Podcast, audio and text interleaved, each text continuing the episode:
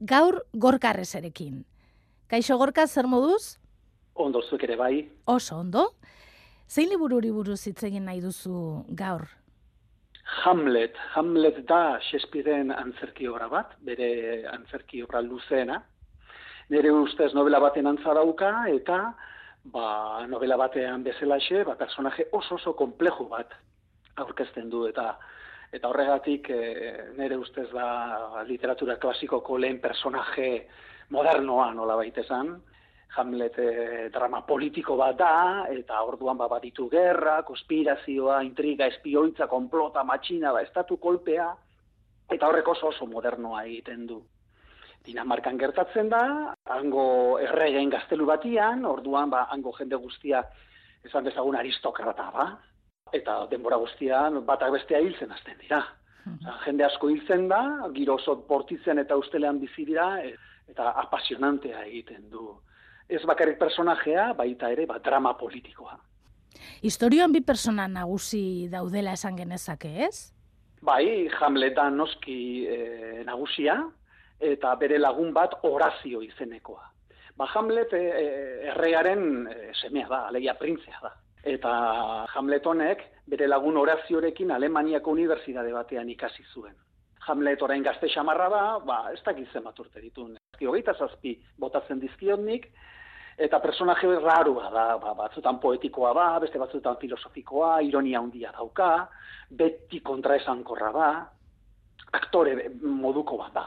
E, itxurak egiten ditu ero dagoela, ero plantak egiten ditu idazleona da, intelektuala da, baina batez ere implakablea da. Eta, ba, historio honetan, antzerkian, bost hilketaren arduraduna da. Eta Horazio, ba, bere laguna aldiz, ba, da gizon serio bat. E, eta esan dezagun, ba, zentzuduna.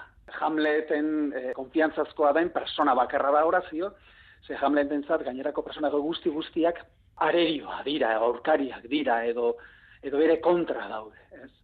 Hamlet Shakespeareek idatzitako antzerki lan bat da, baina zure ustez novela bat da. Bai, bueno, gertatzen dana da, ba oso oso luzea dela, eta antzerki obra hau, ba, hau representatzeko ia egun oso bat beharko litzake. Testu guztia esan eta hemengo gertakari guztiak agertzeko.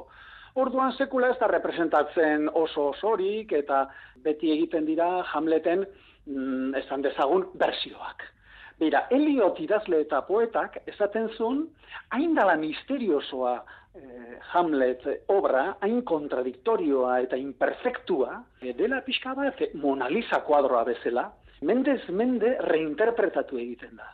Eta orduan, ba, ba segitzen du, ez bakarrik historia enigmatiko bat izaten, baizik eta baita ere, ba, interpretazioetan, ba, beti intriga berriak sortzen dituena.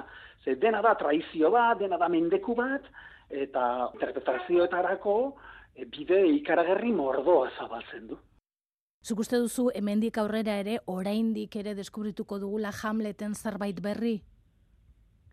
Nik uste bai, ze, azken batean kontuan hartuta urtero egiten direla Hamleti buruzko ba, eun liburu baino gehiago idazten dira, ba, seguru deskubrituko direla gauza berriak, interpretazio berriak, Bueno, irakurketa feministak egiten dira, irakurketa marxistak egiten dira, era eskotako e, e, irakurketak egiten dira, eta personaje hain komplejua da, eta kontakizuna da hain korapilatsua, e, argumentua laburbiltzea ere zinezkoa da, ia, ia, liburu bat behar da, ia, ia, ba, hemen gertatzen dena esplikatzeko. Ba, nik uste dut, menderik mende irakurtzen zigituko den antzerki bat izango dela eta personajeak emango duela, personaje graziarrak bezala.